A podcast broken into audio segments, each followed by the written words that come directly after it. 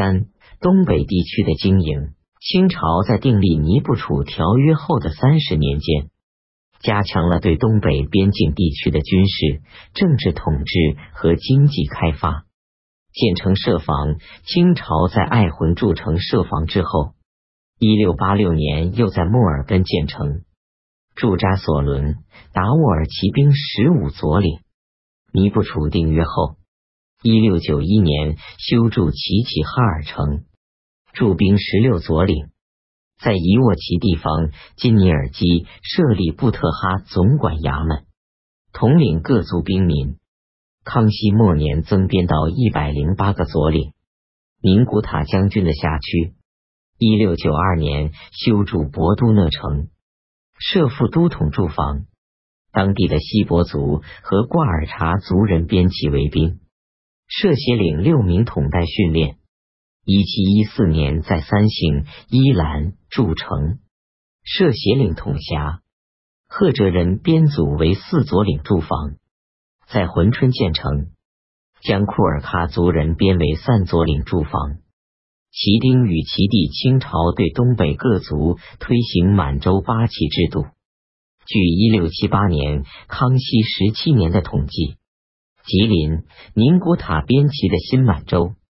共有三千二百五十三丁，一万一千一百八十人，分驻在盛京、锦州、广宁、益州四城，由三十一名左领统带，披甲种地，顶补当差。一六八二年，巴尔虎蒙古编为十左领，共五千余户，一千余丁，分驻盛京、开元等八城。一六九九年。裁撤八成驻防骑兵的老弱，另由博都讷调遣西伯壮丁二千名顶补。盛京附近地区先后迁来各族骑兵六千五百余丁，连同家属约有二万余人。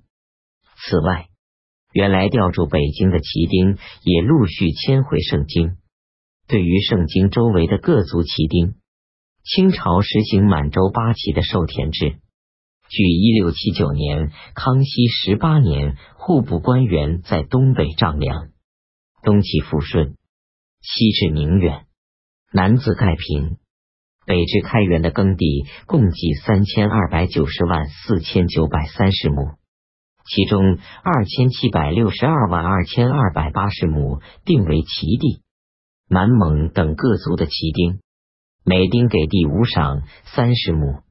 其余作为民地，由汉人耕作，定为其地的田地上，还设立皇室粮庄三百零五所，其中二百二十一所设在河西，直属京师内务府；其余八十四所属盛京内务府。盛京户部另设官庄一百二十七所。黑龙江将军辖区。自一六八四年康熙二十三年，在爱魂筑成屯田，爱魂、莫尔根、齐齐哈尔等城和布特哈巴旗相继建立官庄六十一所，公田十一处。边旗的官兵则在附近授田垦殖。宁古塔将军辖区在吉林、宁古塔、博杜讷等城和达生乌拉。设立官庄七十四所，东北各地的皇庄和官庄，亦使大批的汉族农民进行生产。这些汉人的来源是一流人。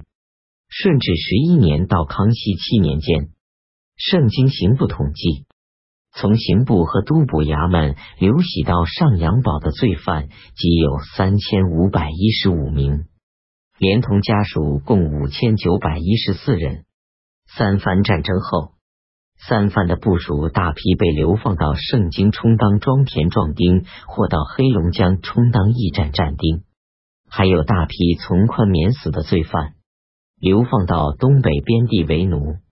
近人估计，顺康雍百年间，东三省之流人近十万人。二买卖档案记录：一六六九年，康熙八年。盛京正黄旗下的一名庄头，即购买男女人丁十八名之多。圣经内务府当经来当康熙八年七月十二日，一七一二年，明确规定准许关外各处旗人来京买人，由驻地将军发给布印文。可见入关购买汉人已很普遍。三级梅，官员犯罪，家属及梅为奴，被流徙到东北边地。四头冲，明末以来陆续去东北垦荒的汉人，被迫投身旗下，编入庄田。以上这些来源不同的汉人，身份是壮丁或奴仆，流放的罪犯自带铁锁。打死勿问。民户与民地齐地以外的民地，系由汉族农民开垦，他们被称为民户，是自耕的农民。明清之际，民户大量逃移。一六五三年顺治十年颁布《辽东招民开垦条例》，鼓励山海关内各地汉族农民去东北地区开垦，设辽阳府，辖辽阳。海城两县，以统治汉族农民。一六五七年，辽阳府改为奉天府。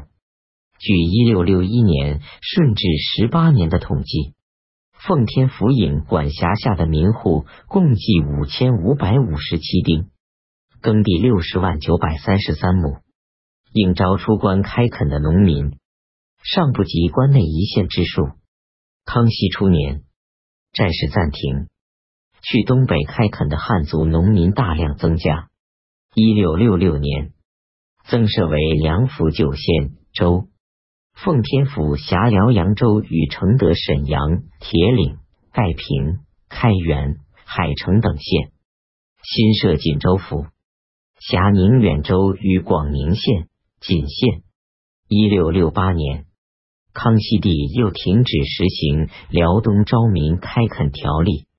汉人出关需办理起票记档等手续，以为限制。但直隶、山东、河南等地的农民仍然大批流入关外。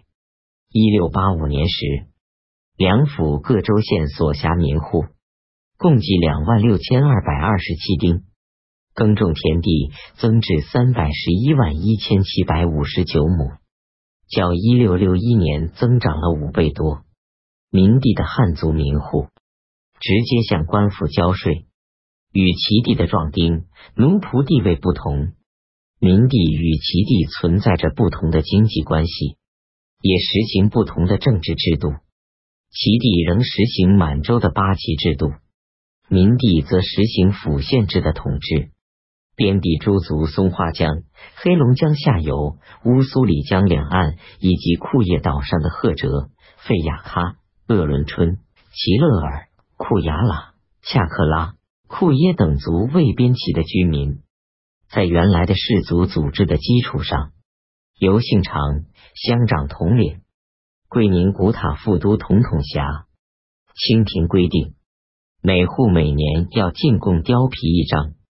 一六七六年，边定黑龙江下游及乌苏里江两岸贡貂者共一千二百零九户。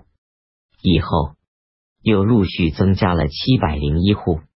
一六九年，库页岛上的库耶人首领曾与齐勒尔、费雅哈、鄂伦春等族一道到北京贡纳貂皮。圣祖实录卷一四九，清廷以宗女嫁给边地诸族首领以为机密，嫁去的宗女不少是民女，各族人民称之为皇姑。满语称为萨尔罕追，边地诸族人贡雕，清廷立有回赐，称为赏乌灵财布。赏赐分为五等：一等赐萨尔罕锥，二等赐姓长，三等赐乡长，四等赐子弟姓长乡长之子弟，又称穿袍人。五等赐白人，即各族平民。赏赐物主要是各种服装、穿戴和日用品。据说清朝得一张貂皮，需费银十两，只在机米诸部，故我边陲城市与商业东北地区人口的增长与耕地的扩大，促使城市商业日渐发展。一六六八年停止招民开垦，但并不限制商人去关外贸易。直隶、山西等地汉族的皮毛商、山东回民的贩牛商等各地商人大批到东北地区往来货贩。一六七六年，盛京城市税收银二千一百三十两，其中主要是商税。一六八年增长到三千两。锦州府城建立的初年，税银只有六百七十余两。到一七八年时，增至一千六百余两，以后又陆续增加到一千九百余两。宁古塔城顺治时，城中尚无汉人。康熙末年已有居民三四百家，商贾三十六家，主要是经营布帛杂货和饮食业。随着商业的发展，明代作为边防军镇的城市，逐渐形成为贸易中心。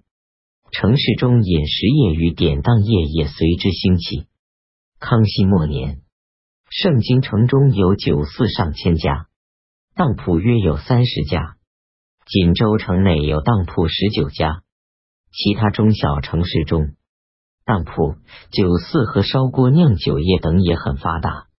边地渔猎民族用貂皮等到城市交易，赫哲族每年到宁古塔贩卖貂皮，换取布匹、粮食、铁锅、食盐等生活用品。宁古塔的商人又把貂皮送到北京贩卖，在边地城镇中。汉族商人还向满洲官兵赊卖货物，从而在当地取得一定的势力。东北商业中，人参的收购是一项特殊的交易。人参是东北地区特产的名贵药材，采参获利甚大。清初即已划定区域，将一百一十处参山分配给八旗各牛录，分别采掘。吉林大生总管衙门所收人参，专供皇室需用。一六八四年时，乌苏里江之父亲河讷恩图河上游山中发现新的产参区。这时，乌拉、宁古塔一带人参采挖已尽。八旗旗丁得清朝允准不再分山，俱到乌苏里江附近山中采参。满洲旗丁是采参为特权，大批汉人流民也到乌苏里江附近山中私自采参，不能禁止。山东、山西的流民每年三四月去产参地偷采，至九十月间返回。一六九四年，黑龙江将军萨布素奏报说，每年去吉林、宁古塔等偷采人参者。不下三四万人。